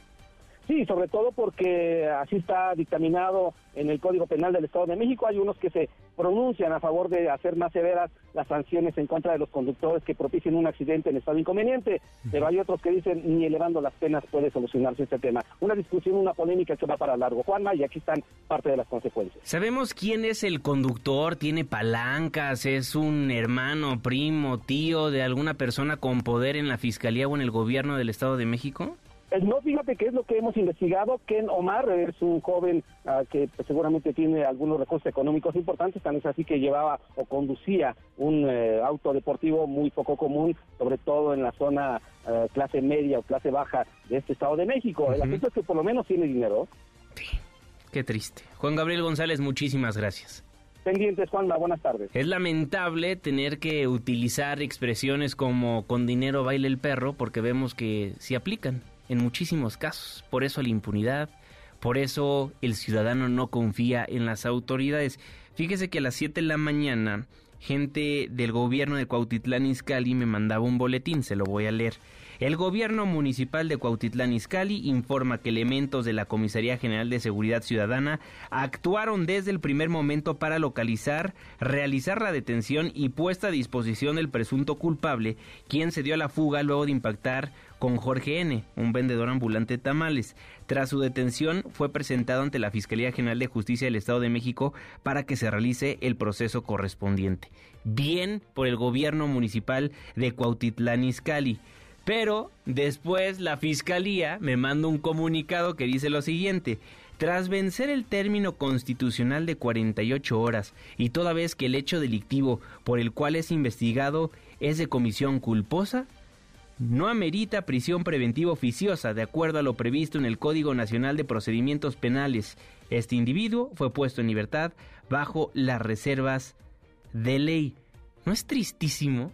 Tristísimo que por matar a una persona digan, no, eso no amerita prisión.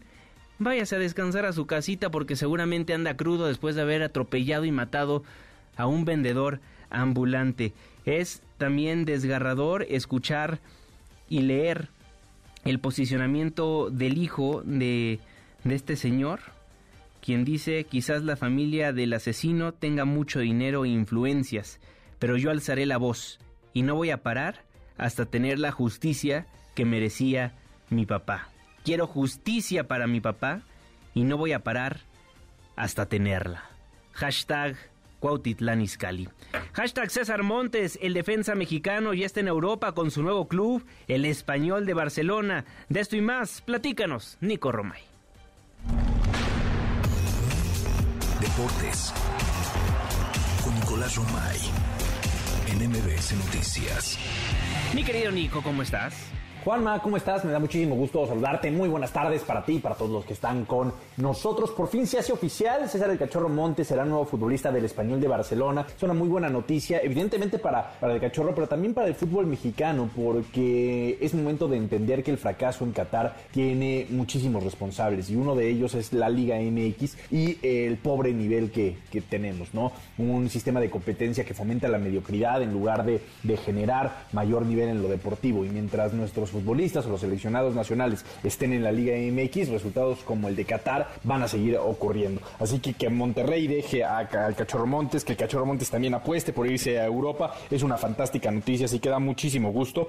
Ojalá que tenga suerte en el Español de Barcelona, un equipo que conoce y muy bien a los, a los futbolistas mexicanos, ¿no? Ya ha tenido ahí a Héctor Moreno, tuvo también a Javier Aguirre dirigiendo a ese equipo eh, y, y, más, ¿no? Pero da, da gusto que se animen a salir porque realmente la competencia el crecimiento está fuera, ¿no? En la Liga Mexicana no puede hacerse eh, a un lado y no puede hacer como que no pasa nada. Los resultados del fútbol mexicano en gran parte son por la liga que, que tenemos, ¿no? Eso por un lado. Y por el otro, pues faltan días para que regrese nuestro fútbol. Hoy tenemos este torneo amistoso Cruz Azul contra América a las 7 de la noche y a las 9 Chivas contra Atlas. Qué buenos partidos amistosos de preparación los que tenemos el día de hoy, porque ya estamos a una semana de que arranque la Liga MX en un torneo torneo más. Juanma, te mando un abrazo y los esperamos a las 3 de la tarde, marca claro, por MBS Radio para platicar de todo esto y mucho más. Saludos. Saludos, mi querido Nicolás Romay. Y con eso, con eso nos vamos un breve corte y comercial. Nos vamos a la pausa al volver.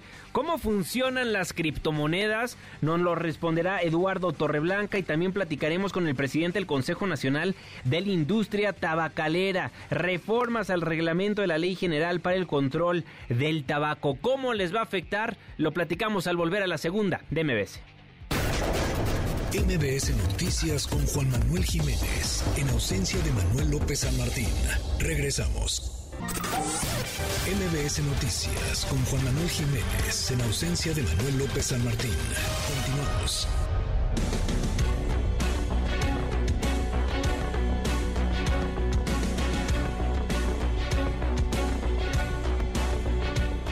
Gracias por continuar con nosotros en MBC Noticias 102.5. Mi nombre es Juan Manuel Jiménez. En Twitter e Instagram nos encuentra como arroba Juanma Pregunta, Facebook Juan Manuel Jiménez. En la línea telefónica del 102.5 nos acompaña Irán Vera Rivas, es el presidente del Consejo Nacional de la Industria Tabacalera. Presidente, un placer saludarlo. ¿Cómo está? ¿Cómo estás, Juan Manuel? Qué gusto escucharte. Un saludo a ti y a tu audiencia también. Se modifican algunas leyes del control del tabaco. Si no mal recuerdo, el 16 de diciembre en el diario oficial, pues ya hubo una modificación por los espacios de humo y algo en torno a la publicidad, ¿no? Efectivamente, Juan Manuel, déjame eh, ahora sí que hacer un poquito de recapitulación de lo que sucedió durante este 2022. En febrero se hizo una reforma de la Ley General de Control de Tabaco eh, prohibiendo la publicidad, que ya realmente no teníamos mucho, y por otro lado, eh, definiendo cuáles son los espacios 100% libres de humo. Bueno, como cualquier proceso regulatorio, toda ley general debe de tener un proceso de definición de reglamentos y leyes secundarias.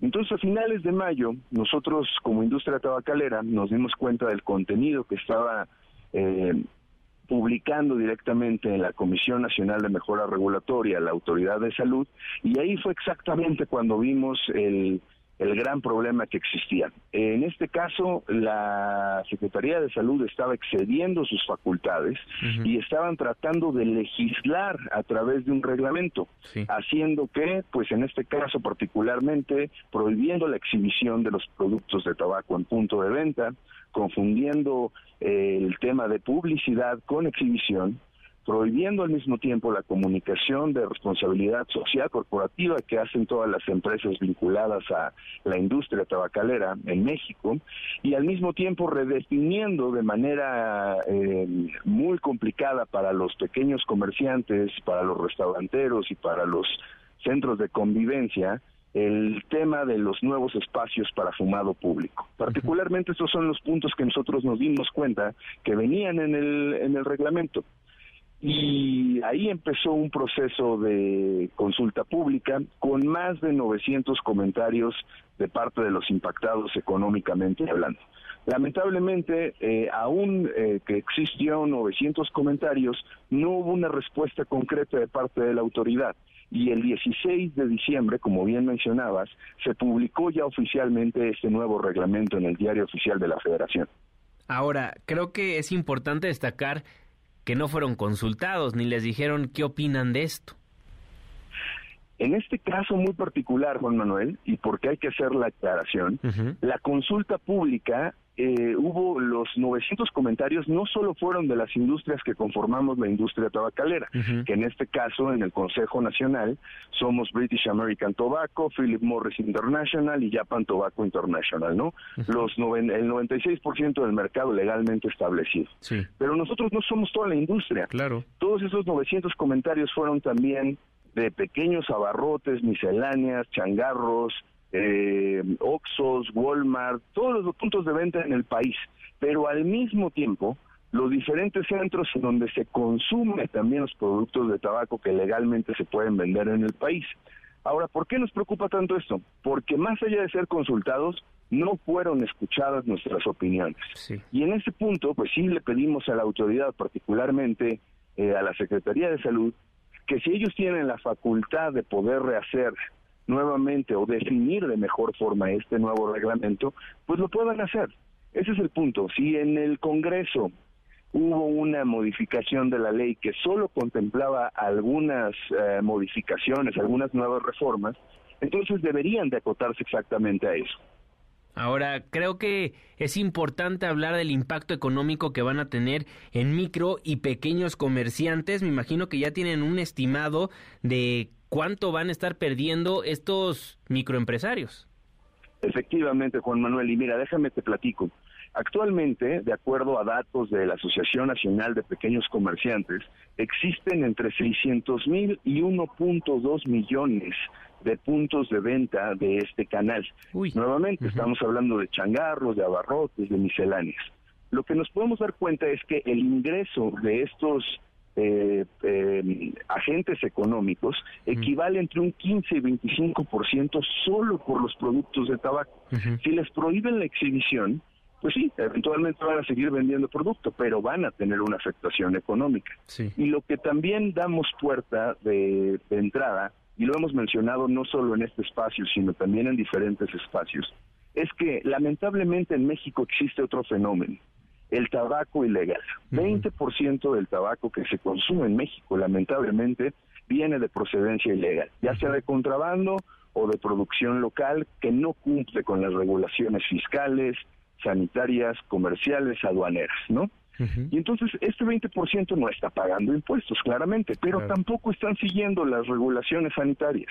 Y estas nuevas regulaciones sanitarias tampoco va a ser algo que ellos van a seguir.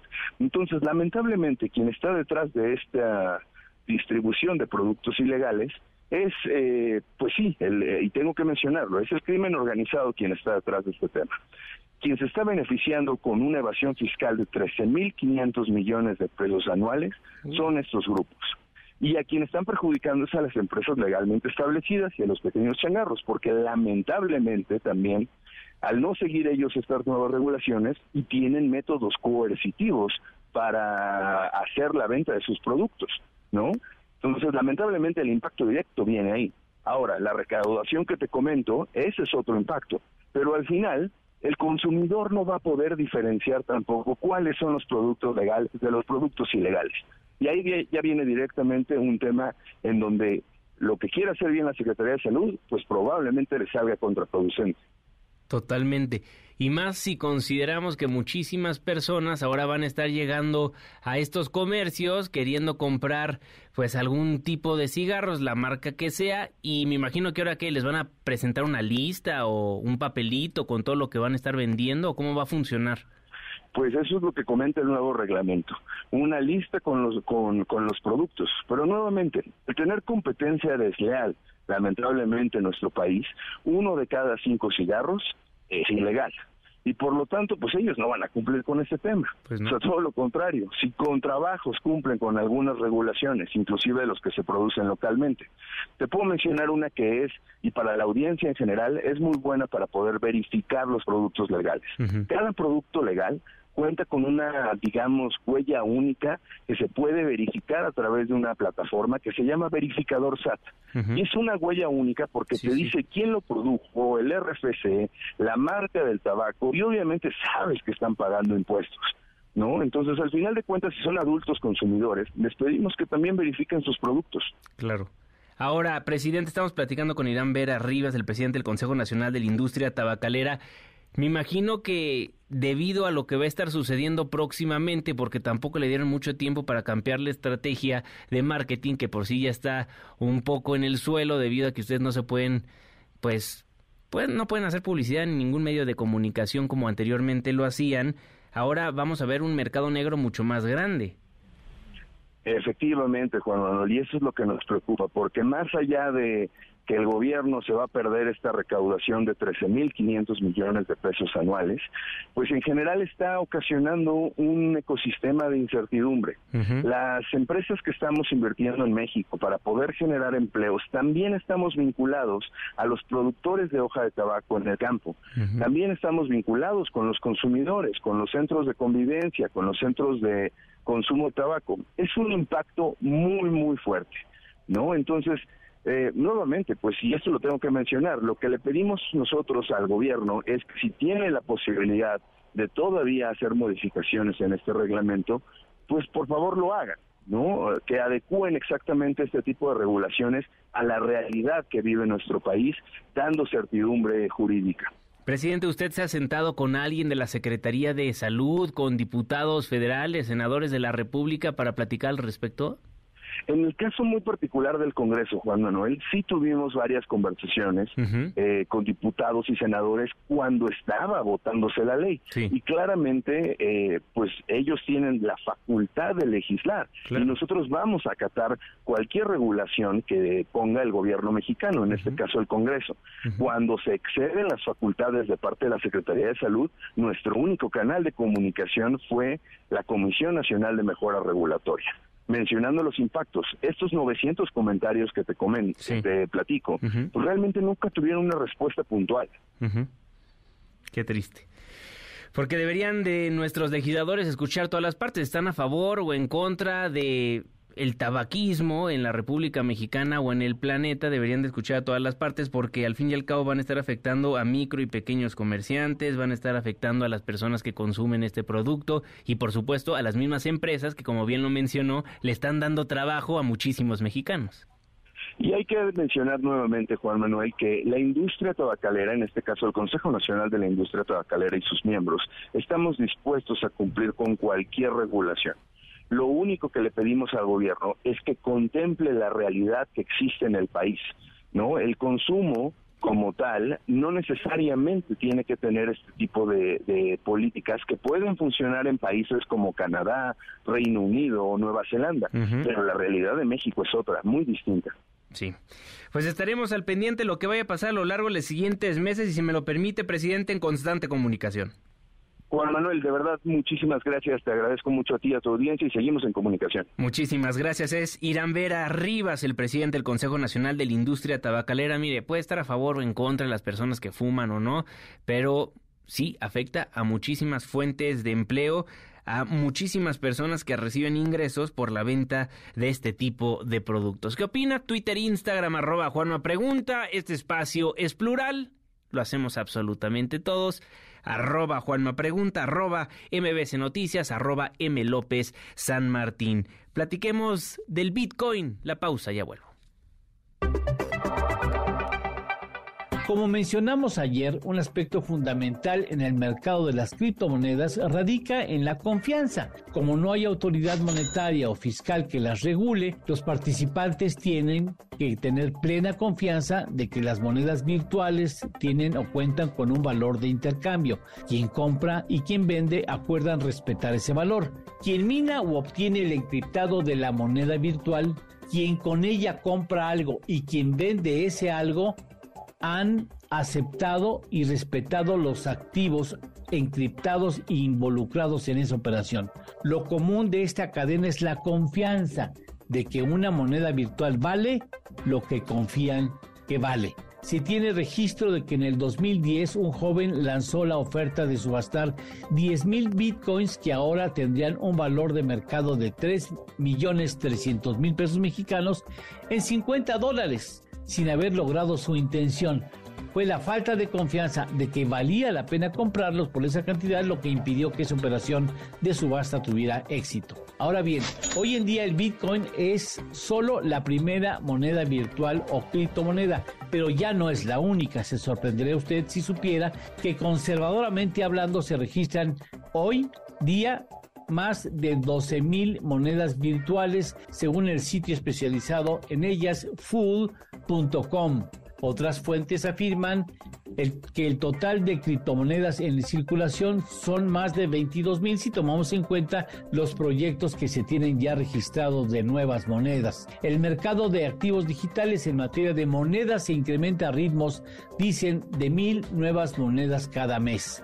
Como usted puede entender, la confianza es fundamental para que una criptomoneda tenga éxito. Si hay desconfianza, se pueden generar ventas de pánico que generan verdaderos tsunamis en el proceso comercial de una moneda virtual. De hecho, esto ya ha sucedido en varias ocasiones. Hoy son tres las principales monedas virtuales en el mundo. El Bitcoin con valor hasta el viernes de la semana anterior cercano a los 330 mil pesos mexicanos por unidad.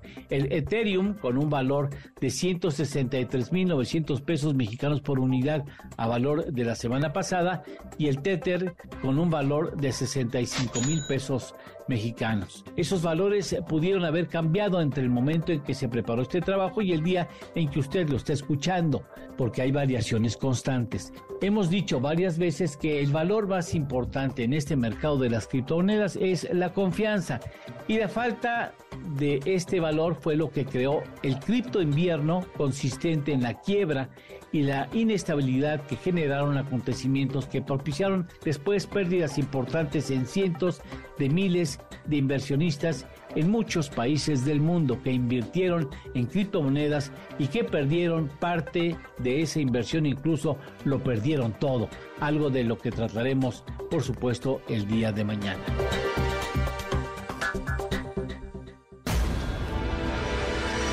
MBS Noticias con Juan Manuel Jiménez, en ausencia de Manuel López San Martín. Regresamos. MBS Noticias con Juan Manuel Jiménez, en ausencia de Manuel López San Martín. Continuamos. Vámonos con lo último en la información. En tiempo real. El Universal. No hay posibilidad de que caiga nieve en toda la Ciudad de México. Sheinbaum.